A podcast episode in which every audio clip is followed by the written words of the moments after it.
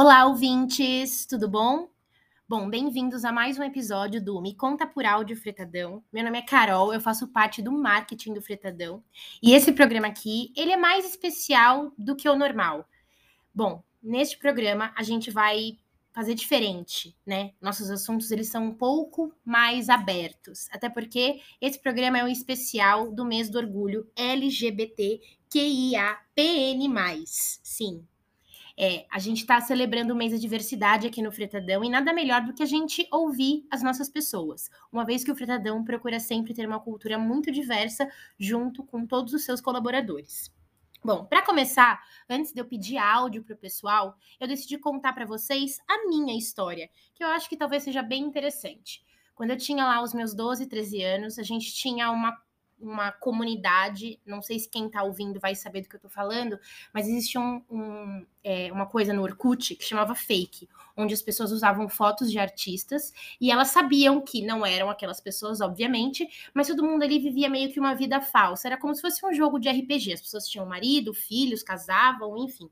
Era praticamente uma vida. Eu tinha um fake, no caso, eu usava a foto da Miley Cyrus, e eu tive um namorado naquela época e a gente se conversava todos os dias. Isso tudo durou uns três anos, essas conversas. Eu era bem novinha. E eu tinha plena certeza que na vida real, ali atrás da tela, quem falava comigo era um homem, até porque sempre foi falado para mim: ai, não, eu sou um cara, tudo bem. E eu falava que eu era uma mulher. Até que chegou um determinado momento que eu não aguentava mais aquilo, eu queria ter contato com aquela pessoa, né? Porque mais do que um namorado fictício, aquela pessoa falava comigo todos os dias, conversava comigo todos os dias, a gente trocava confidências e eu queria saber quem era aquela pessoa, queria falar no telefone. E foi aí que ele me falou que na verdade era ela. E isso na época atrapalhou completamente a minha cabeça, porque diferente das conversas que nós temos, nós temos agora, é, não era tão fluido alguns anos atrás, né? É, eu vinha de uma escola católica, é, tinha pais conservadores naquela época, então eu não, não, não, não, entendi muito aquilo e me afastei dela. E fiquei, acho que, uma, uns dois anos mais ou menos sem é, falar com ela novamente, até que eu entrei na faculdade e fui fazer publicidade e propaganda.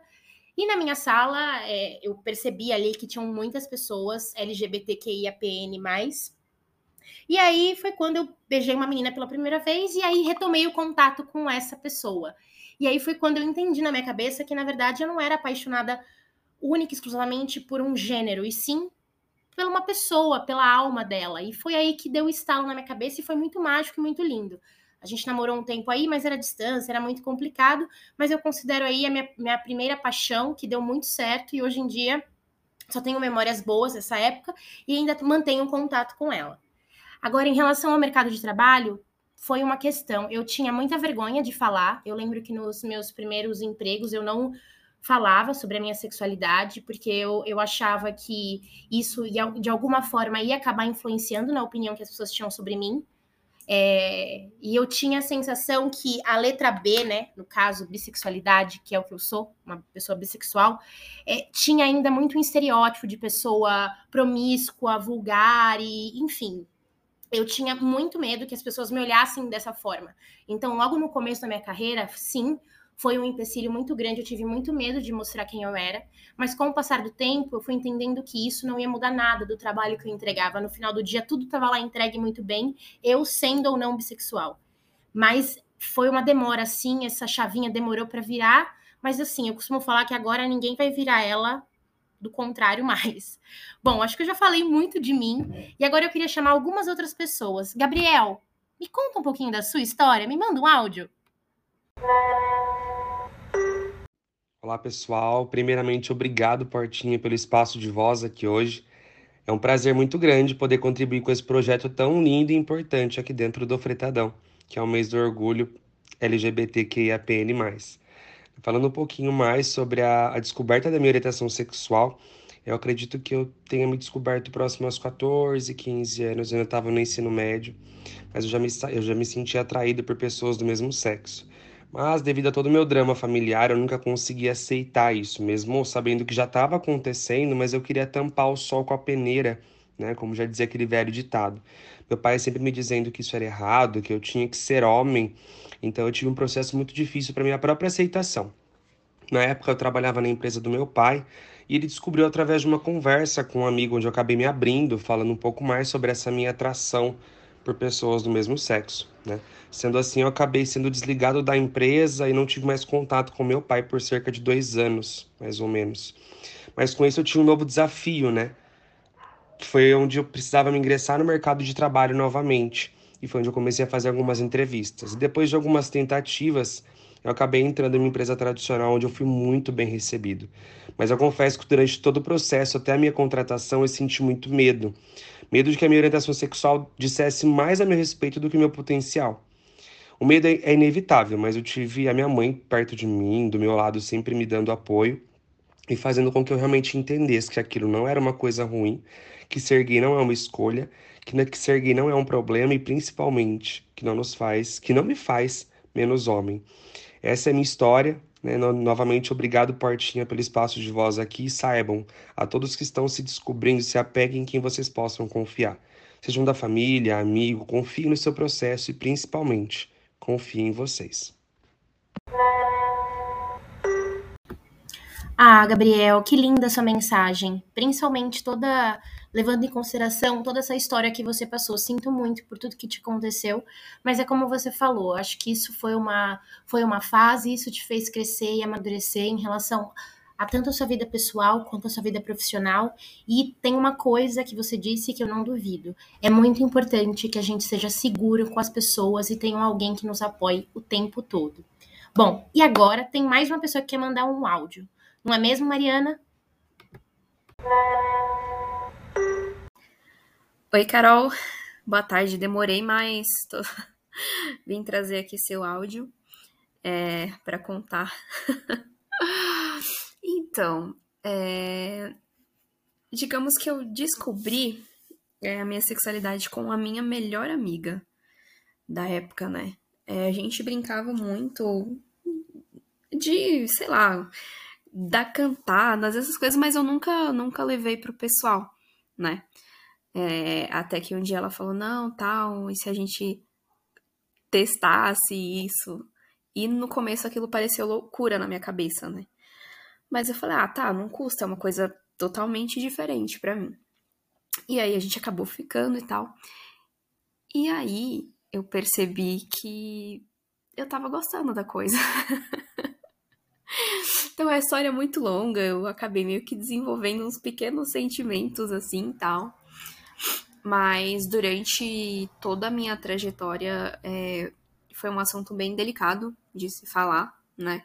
Não é um assunto que aceito abertamente em todos os tipos de lugares. É, em questão de trabalho, eu nunca sofri com isso. Pelo contrário, né? Eu sempre fui, fui respeitada, fui muito bem aceita. É, então, em questão de meio corporativo, é, eu não tenho o que dizer. Eu acho que pelo fato de eu ter trabalhado, uh, estar há três anos mais ou menos em startup, né? Eu já sei que startup também é mais, como é que eu posso dizer, mais tranquila em relação a isso, né?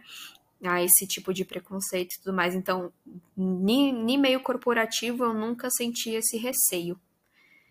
E basicamente é isso. Mariana do céu, que história foi essa? Cara, me lembrou até alguma fanfic, algum livro que eu já li, esse seu começo com a sua amiga, essa coisa de amigo virar alguém que a gente gosta. Juro, eu tô encantada com a sua história. Já criei várias outras narrativas na minha cabeça, mas eu adorei o seu depoimento em relação a startups e a lugares menos opressores e que te dão essa liberdade de você ser quem você é. Eu acho que isso é, um, é uma forma da gente até expandir mesmo. Quando a gente trabalha num lugar que aceita a gente como é, a gente produz mais, a gente serve mais conteúdos, a gente tem uma carga criativa e uma carga de, de inovação muito maior. Então, isso só endossa tudo que eu já considerava como boas empresas para se trabalhar. Bom, pra, vamos para a próxima história? Gui, o que, que você tem para me contar aí? Me manda um áudio. Oi, Carol, bom dia, tudo bem? Carol, É, confesso para você que quando eu descobri sobre a minha sexualidade, foi um pouquinho difícil para mim me aceitar, sabe? Uh, não tive problemas no exterior, assim, na minha família, amigos. Mas para mim me aceitar, para mim ver que tava tudo certo comigo, que não tinha problema nenhum ser quem eu era, demorou um pouquinho, foi um processo. Eu acho que, eu acho que com a maioria das pessoas é assim, né? É um processo até você saber que tá tudo bem ser quem você é, que não tem problema nenhum você amar quem você quer amar. Enfim, no mundo corporativo, confesso para você que me deu um pouco de medo, viu? A gente vê tantas notícias, relatos, pessoas, textos no LinkedIn de pessoas que infelizmente uh, sofrem, né? Por, por ser quem é no meio de trabalho, perdem oportunidades.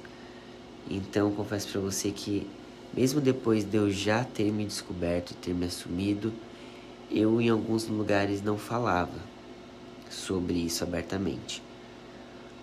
Então, tá aí uma, uma coisa muito importante para as empresas se abrirem, né, com relação à diversidade. As pessoas não são iguais uma das outras. Então, um ponto muito importante. Pessoalmente, eu nunca sofri nada, sabe? É... Mas eu confesso para você que eu fiquei por longos, por um longo período com medo de falar sobre quem eu era nas minhas, nas minhas antigas experiências profissionais. E muito diferente aqui do fretadão, que eu sou quem eu sou, abertamente, que eu tenho uma liberdade de falar sobre quem eu sou, enfim. Então é uma coisa muito importante. E eu acho que tá aí um, uma lição para as empresas, né? Uh, adotarem políticas de inclusão, de diversidade, de falar sobre assuntos, de fazerem com que seus profissionais, seus colaboradores se sintam à vontade ali naquele ambiente. E é isso, Carol. Um beijo para você. Poxa, Gui, eu super entendo, me identifiquei com as suas falas no começo, porque sim, a gente tem sim um grande medo e um grande receio do que as pessoas vão pensar, do que, nossas, do que os nossos familiares vão achar de tudo isso. Então é muito complexo, mas sim, também ao mesmo tempo é muito bom quando a gente acha lugares, assim como eu comentei com, com a Mariana, a gente acha lugares que a gente consegue se adequar, a gente consegue ser nós mesmos e isso só é vantajoso tanto para nós quanto para a empresa que a gente está, né? Mas muito obrigada pelo seu relato. Na verdade, obrigada por todos os relatos que todos vocês me mandaram. Foi uma delícia esse programa. Eu adorei ouvir a história de vocês. A história de vocês me inspirou muito. Acho que me deu um gás para continuar o ano, pensando que sim, tem pessoas maravilhosas, com histórias maravilhosas e que sim, tudo pode dar certo, tudo vai dar certo. E aí eu queria terminar a gravação desse episódio com uma frase que eu achei esses dias. O orgulho não é exatamente por ser LGBTQIAPN+, mas sim por ter coragem de ser o que somos em um mundo que tenta nos fazer desistir todos os dias. Por hoje é isso, pessoal. Obrigada e até o próximo episódio.